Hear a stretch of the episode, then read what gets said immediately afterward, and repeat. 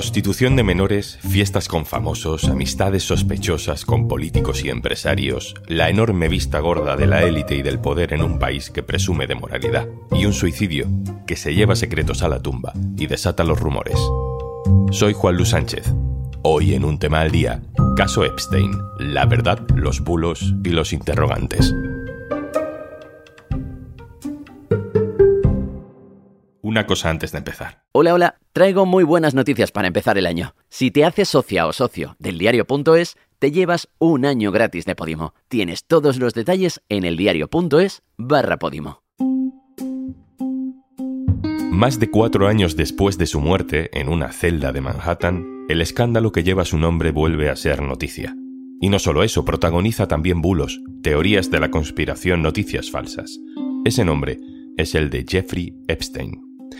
Jeffrey Epstein nació en Nueva York. Era un magnate de las finanzas, un multimillonario dedicado también a la filantropía, esa actividad que muchos usan para abrirse puertas en la alta sociedad estadounidense, en el poder político, en el poder económico.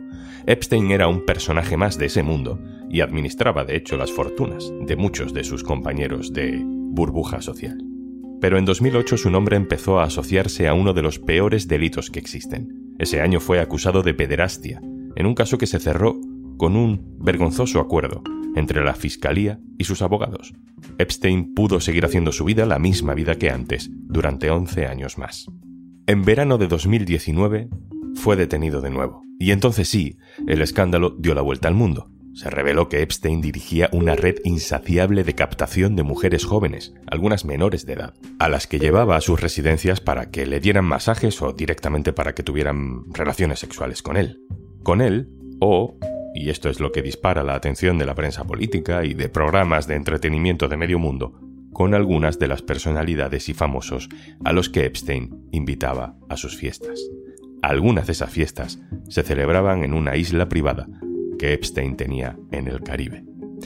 Las mujeres que denunciaron comenzaron a contar quiénes iban a esas fiestas, o quienes vivían durante temporadas enteras en las residencias de Epstein se desataron todo tipo de acusaciones, contra Donald Trump, contra el príncipe Andrés de Inglaterra. Hace unos días una jueza ha comenzado a desclasificar un sumario relacionado con este caso. Son más de 900 páginas de declaraciones de testigos, de víctimas, de correos electrónicos entre los acusados y otras pruebas relacionadas con esta red de tráfico sexual. Y vuelve a haber nombres, aunque no hay muchas pruebas, pero son nombres que llaman mucho la atención. Bill Clinton, Stephen Hawking, Bill Gates, el mago David Copperfield. Es fácil cruzarse con información muy confusa sobre todo este caso, así que vamos a intentar saber qué se sabe y qué no se sabe. María Ramírez, corresponsal internacional del diario.es, hola. Hola, buenas. María, empezamos como casi siempre con el contexto porque parece bastante increíble que gente famosa tan celosa de su intimidad se vaya a fiestas privadas organizadas por un tipo acusado públicamente durante años de explotación sexual. ¿Quién era Jeffrey Epstein? ¿Cómo estaba tan metido en la élite empresarial y política de Estados Unidos? Pues mira, esa es una de las grandes preguntas y la verdad es que sin respuesta sobre Epstein. Eh, sabemos que el empresario era millonario por sus bienes y también por la información presentada ante los tribunales. Sabemos que se codeaba efectivamente con presidentes, actores, productores famosillos, pero en realidad no sabemos exactamente cómo amasó esa fortuna y cómo hizo tantas conexiones. Él empezó como corredor de bolsa en los años 70 lo echaron, de hecho, por cometer irregularidades, no llegó muy lejos y en los años 80 trabajó como cazatalentos, intermediario para recuperar dinero eh, para familiares de ricos con problemas. De hecho, un, un, libro publicado en 2017 asegura que una de sus clientes entonces fue Ana Obregón y Ana Obregón sí que contó que tenía relación con Epstein, al menos social, que se ayudaban. Epstein a finales de los 80 fundó su propia empresa de inversiones le fue mm, bien, pero aún así cuesta explicar cómo consiguió una fortuna de al menos 600 millones de dólares, que eso es lo que sabemos por los tribunales que tenía cuando murió. Hemos dicho que la primera vez que fue detenido fue en 2008 por pederastia, en Florida ¿Cómo fue ese caso? ¿Cómo, ¿Cómo quedó la cosa finalmente? Sí, en realidad las primeras acusaciones contra él por violar a niñas, estudiantes de instituto, empezaron eh, incluso algún año antes, en 2002, pero en 2005 digamos que empezó esta investigación más formal por abusar sexualmente de niñas de 13 y 14 años. En 2008 fue condenado por prostitución de menores, pero entonces en Florida llegó a un acuerdo a cambio de declararse culpable por el que solo fue condenado a 18 meses de cárcel.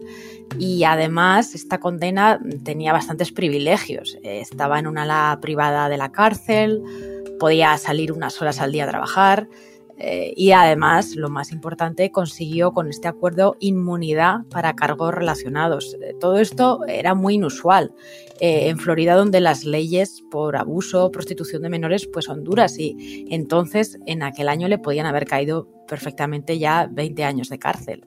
A pesar de este escándalo, Epstein sigue en contacto con toda esa gente tan poderosa, tan famosa, sigue conservando su red de contactos, haciendo prácticamente la misma vida, como si nada hubiera pasado. ¿Qué cambió, María, para que todo estallara en 2019? Hasta 2019 lo que sí hubo es querellas civiles de mujeres, de varias mujeres contra Epstein por abusos. No es que el caso desapareciera por completo. Pero el gran cambio fue cuando en 2018 el Miami Herald, el periódico, publicó una investigación periodística detallada de los abusos sexuales y de cómo la justicia había mirado hacia otro lado, de la polémica sobre este acuerdo y cómo había sido pues, especialmente laxa en, en esta condena y en los términos de en 2008. Lo que contaba en la práctica el Miami Herald es que Epstein y su expareja, Ghislaine Maswell, en la práctica pues estaban a cargo de una red de prostitución de menores, fichando a, niñas, a estudiantes de instituto eh, muy jóvenes para sus fiestas, para darle masajes a Epstein o supuestos masajes. Y bueno, gracias a esa investigación muy detallada y bien fundamentada del Miami Herald, en particular de, su periodista Julie Brown, pues las autoridades federales reabrieron el caso y acusaron a Epstein, que fue detenido en julio de 2019. Como eh, sabéis, pues eh, se suicidó un mes después en la cárcel. Se habla, se escribe mucho sobre la lista Epstein, ¿no? Una lista que habría sido desclasificada junto a todos estos documentos judiciales en la que se desglosan los nombres de los que han participado en estas fiestas con menores con Epstein. Pero, en realidad, esa lista no existe, ¿no, María? Sí, eh, es importante subrayar que no hay una lista de nombres. Y esto es especialmente mm, relevante porque en Estados Unidos están circulando muchas listas falsas, eh, impulsadas en particular por cuentas de apoyo a Trump y otros representantes de la extrema derecha. Entonces, realmente no hay una lista, sino que lo que se han eh, desclasificado son documentos judiciales de víctimas de Epstein, que ha desclasificado una jueza, una vez más por el esfuerzo del Miami Herald, solicitando que se publicaran íntegros esos documentos y entonces hay más detalles en cientos de páginas de esas querellas. En esos documentos, en esas páginas, pues salen citadas personas que a lo mejor antes estaba tachado su nombre. Es una cosa un poco de, de protección, ¿no? Y entre esos nombres tachados y que ahora se publican, pues hay amigos, conocidos, empleados de Epstein en distintos contextos. Es decir, hay personas, por ejemplo, también que le han investigado a Epstein como policías, periodistas. Realmente hay muchas personas ahí citadas.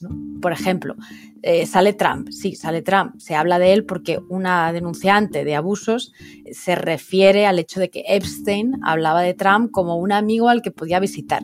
Sale Bill Clinton pero igual, pues en este caso, la víctima de abusos en estas denuncias dice que Epstein le había dicho a ella que a Clinton le gustaban las jóvenes, sin más detalles.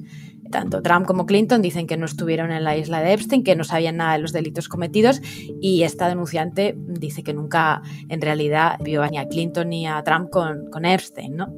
El peor parado, por lo que sabemos ahora, es el príncipe Andrés, eh, él ya firmó un acuerdo extrajudicial con una denunciante que lo acusa de, haber abusado de ella cuando era menor y según el testimonio de otra mujer, eh, pues a esta mujer le tocó un pecho cuando ella era menor. Mm, pues bueno, este por ejemplo es un detalle que es eh, nuevo, ¿no? Igual, pues el príncipe de Andrés lo niega, pero es casi, digamos, la única cosa de información nueva hasta ahora o de detalle nuevo de lo que ha salido publicado.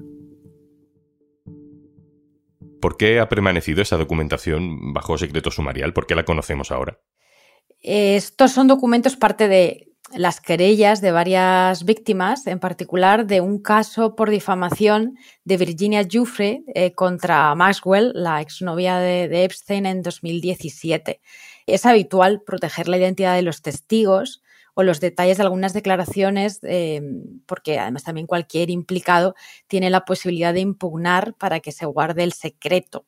Una parte, unas 2.000 páginas, ya se habían publicado en 2019 y hasta ahora Maxwell recurría para que no se publicaran más detalles. Estaba en su derecho porque, bueno, pues ella estaba implicada, por ejemplo, en esta querella. Lo que ha pasado ahora es que sus abogados han dejado de recurrir y la juez ha dictaminado ahora que en realidad pues no hay razón para mantener el secreto porque la mayoría de los detalles y las personas citadas ya se conocen. Aún así hay todavía dos personas que han recurrido, no sabemos quiénes, para que no salgan sus nombres. Una de ellas, por ejemplo, dice que vive en un país conservador, se supone que fuera de Estados Unidos, y que no le gustaría ver su nombre asociado en ningún contexto con Epstein. Veremos, sus recursos tienen que resolverse en las próximas semanas. También he leído, María, que en realidad todos estos nombres llevan dando vuelta durante años, que en realidad no hay ninguno específicamente eh, nuevo, ¿no?